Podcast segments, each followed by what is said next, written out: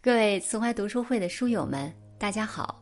欢迎您收听今天的慈怀读书会，我是主播高梦，我在天山脚下美丽的乌鲁木齐向您问好。今天我要和大家分享的这篇文章题目是《与灵魂干净的人同行》，一起来听。看过这样一段话：山的价值不在于峰峦叠嶂，而是地理位置。水的重要不在于积水成渊，而是包容万物；人的品级不在于出身阶层，而是灵魂干净。深以为然。我们对一个人最高的评价，莫过于灵魂干净。灵魂干净的人，无论经历怎样的磨难，无论身处多艰难的环境。仍旧有一份喧嚣中品一杯清茶的心境，仍旧能以平和待人的态度笑看人生。世间虚伪假面太多，我们的选择无比重要。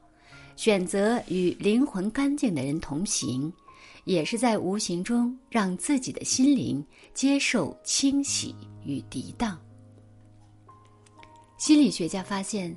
言谈举止是影响个人形象的关键，在这其中，言谈更为重要。其实我们不难发现，如果一个人总出言不逊，身边的人都会急着躲避他，不愿与他有来往；如果一个人谈吐儒雅，说话温声细语，身边的人就更愿意与他亲近，结为好友。生活中说话谨慎、有礼节、有风度，其实是一个很难的事情。毕竟，谁也不能保证自己对某件事不会有过激的言论。但事事点评、说话粗糙，生怕别人不知道自己内心的想法，说白了就是没有成熟的见识，更没有说话的涵养。人们常说：“你说什么样的话？”就是什么样的人？一个有涵养的人，往往谈吐干净，说话前总会顾虑到他人的情绪，不会让对方难堪。好好说话，是对别人的情感负责，也是对自己的言行负责。一个谈吐干净的人，自然有着不凡的气度，时刻体谅他人的心量，以及知性大气的修养。一个人真正的资本不是美貌，也不是金钱，而是人品。经历了社会的摸爬滚打后，看遍了世间的虚伪狡诈后，尝遍了周围的人情冷暖后，还能保持良好的品行，是多么的难得。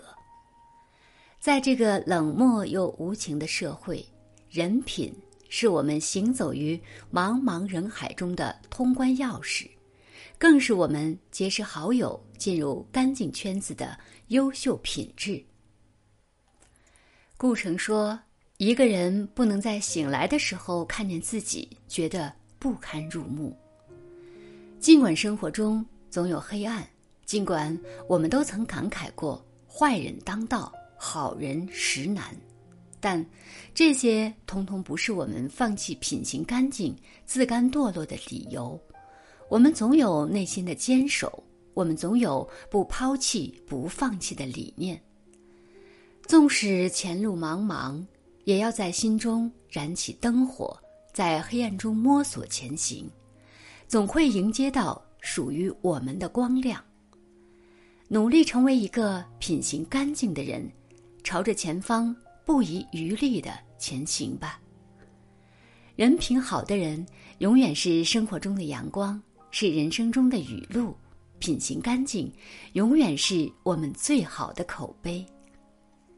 契诃夫曾说：“人的一切都应该是干净的，无论是面孔、衣裳，还是心灵思想。”在这个喧嚣混杂的世界，不随波逐流，努力成为灵魂干净的人，是一件很难得的事情。有的人虽看上去平平无奇，但内心似彩虹般绚烂无比；有的人虽珠光宝气，一身金光璀璨，但内心却如同草莽般令人生厌。干净不仅仅指自己的衣着打扮、言谈举止，更重要的是内外兼修、知行合一，在复杂的世界中活出豁然开朗的自我。从今天起。修炼内心，让自己努力成为一个灵魂干净的人。刺猬的优雅中写道：“只有频率相同的人，才能看见彼此内心深处不为人知的优雅。”在这茫茫人海中，每个人都在寻求一个相伴前行的挚友。唯有灵魂干净的人，能够让我们体会到真诚、热情。温暖等一切美好的感受，只有灵魂深处的相依相偎，才能更好的携手同行。愿我们都能与灵魂干净的人同行，将日子过成自己喜欢的模样。感谢您收听今天的分享。如果您喜欢这篇文章，请在文末点亮再看，或者写下您的留言。并分享到您的朋友圈，让更多的朋友看到这篇文章。更多好的文章，欢迎大家关注“慈怀读书会”。我是高梦，我们下次再见。